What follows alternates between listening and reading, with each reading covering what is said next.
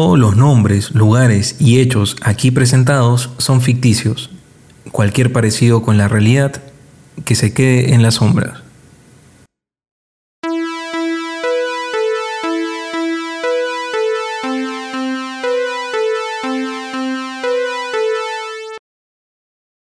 Bienvenidos a Estación Averno, programa dedicado a contar lo que sucede en Laguna Roja, una ciudad pequeña y acogedora, rodeada de bosques y montañas, con mucho que ofrecer a sus habitantes y a los turistas. Por cierto, si eres turista, el Hospital Central te comunica que al llegar por primera vez a Laguna Roja podrías experimentar dolores de cabeza y alucinaciones por aproximadamente 24 horas. No les hagas caso hasta entonces, sobre todas las voces, y todo estará bien. Saludos a ti también, Sol. El calor, según el Instituto de Geofísica y el Clima, va a incrementarse durante los próximos días. Es importante que tomen sus precauciones hidratándose constantemente, porque podrían sufrir un golpe de calor, o peor aún, podrían terminar como el profesor Humberto Quiroga en febrero del año pasado. ¿Lo recuerdan? Justo había una ola de calor similar a esta y en una reunión de padres de familia en el colegio público que tenía como motivo principal el incluir aire acondicionado en las aulas, el profesor se apareció totalmente desnudo, agarrando un machete, diciendo a los padres de familia que le entreguen a sus hijos, porque la laguna los requería, o mejor dicho, requería sus corazones. Felizmente los padres, junto a los vigilantes, lo pudieron reducir. Esperamos que el profesor Quiroga siga recuperándose en el hospital psiquiátrico. Aviso a la comunidad. El biólogo molecular Dylan Isakov nos informa que su perro, llamado Alcalin, se ha escapado y no es bueno ubicando el camino de regreso a casa.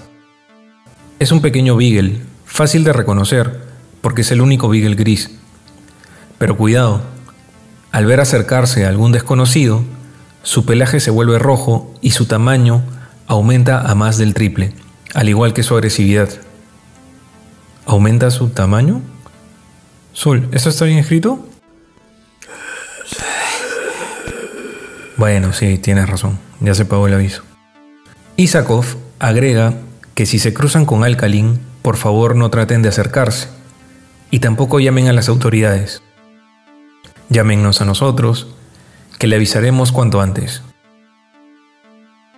Para los que no lo conocen, Isakov es un científico que vino a estudiar a la laguna que está en el centro de la ciudad, por su fauna, flora y cualidades únicas, como cambiar de color en distintas etapas del año. El día de hoy nos llegó un caso algo paradójico. Como todos saben, se habían incrementado los casos de robo en la ciudad, y los principales protagonistas de estos crímenes, según los testigos y las víctimas, fueron dos hombres en motocicleta, ambos siempre llevando máscaras con cara de mono al momento del hurto. La modalidad consistía en que desde cuadras atrás visualizaban a sus víctimas y al acercarse, uno de ellos se bajaba y amenazando con una pistola, se llevaba todas las pertenencias posibles, para luego volver a subirse detrás del chofer que lo esperaba con la moto encendida. Las maniobras de robo y escape se realizaban con gran habilidad y rapidez. Incluso hacían piruetas con la moto, como señal de burla. Por más que la policía acudía a la llamada de ayuda, no podía alcanzarlos. Les pusieron de apodo los monos veloces. Hace dos días, uno de ellos llegó a la comisaría casi a la medianoche, caminando con dificultad, con golpes y raspones en el rostro, y con la máscara de mono en las manos, pidiendo ayuda. Él confesó los robos y reveló que su nombre era Jim y que su cómplice era su hermano Jack. También les pidió que por favor lo ayudaran a rescatarlo, porque había sido secuestrado. Los policías lo capturaron en ese momento, y cuando le pidieron la información de lo sucedido, él les contó que ambos estaban en su moto aproximadamente una hora atrás, en la avenida 33, cerca del cruce con la avenida 11. Ya habían robado algunas carteras y de pronto divisaron a una mujer, perfecta candidata para cerrar la noche con un último trabajo. Esta mujer estaba en la entrada del famoso túnel de las plantas, ubicado en el centro de la avenida. Este túnel peatonal, que tiene unos 15 metros de largo, se formó con las plantas que nacieron de las semillas donadas por la empresa extranjera Proto Branch y se ha vuelto un atractivo de la ciudad por las coloridas y raras flores que lo componen. Los monos veloces decidieron ejecutar la acostumbrada maniobra. Jack se bajó para entrar al túnel y Jim aceleró para recogerlo al final del mismo, luego de que le robara la mujer que ya había entrado. Al esperar a Jack a la altura de la salida por varios minutos sin que aparezca, Empezó a llamarlo sin obtener respuesta. Esperó un poco más y luego escuchó un grito pidiendo ayuda. Reconoció que era la voz de su hermano. Desesperado, subió a la vereda y entró con su motocicleta. Las luces dentro del túnel se habían apagado y la luz de la motocicleta empezó a fallar. Seguía escuchando la voz de su hermano, pero terminó saliendo por el otro lado del túnel sin encontrar a nadie. Jack gritó nuevamente desde adentro, lo cual hizo que Jim girara para volver a entrar. Las luces de la moto volvieron a parpadear. Frenó y se bajó en el centro, que es donde parecía estar el origen de la voz de Jack. El grito bajó su volumen hasta convertirse en susurros que repetían una y otra vez la frase Ayúdame hermano. Y en cuestión de segundos, otras voces se unieron Giró el timón de la moto para alumbrar las paredes del túnel, con la parpadeante luz del vehículo que fallaba de nuevo, y vio los gruesos tallos de las plantas formando caras de humanos, con expresiones de dolor y cuencas de los ojos vacías. Asustado, giró el timón al otro lado y vio más de estos rostros pidiendo ayuda. Parecía que estaban en todo el túnel. Jim se subió nuevamente a la moto como pudo y aceleró hacia la salida, mientras las voces comenzaban a subir el volumen hasta convertirse en fuertes gritos.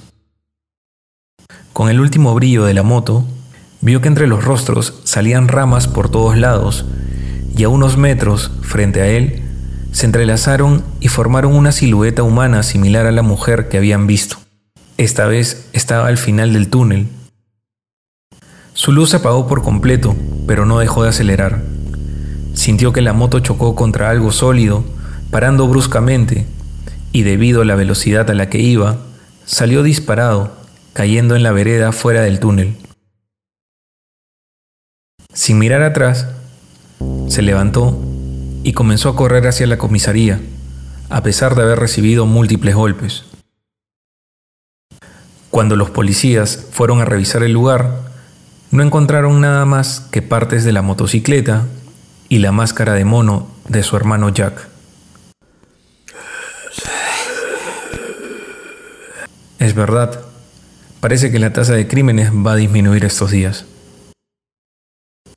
Un dato importante es que las personas que habitan por esa zona se sorprendieron porque las semillas que sembró Proto Branch iban a ser solo para adornar los lados de la vereda central. Y en poco más de un mes esas plantas crecieron de manera acelerada y formaron ese túnel. Ni siquiera pudieron encontrar al jardinero encargado de cuidarlas, ya que éste también desapareció. Bueno, creo que vale la pena investigar más sobre esta zona. Pero ya con el tren de medianoche pasando, es mi hora de partir. Parece que todo sigue su curso en Laguna Roja, una ciudad con áreas verdes realmente interesantes. Esto fue otro episodio de Estación Averno. Ya saben, es mejor estar en casa cuando oscurece, cierren bien sus puertas y que tengan unas felices madrugadas. Adiós. Adiós a ti también, Sol.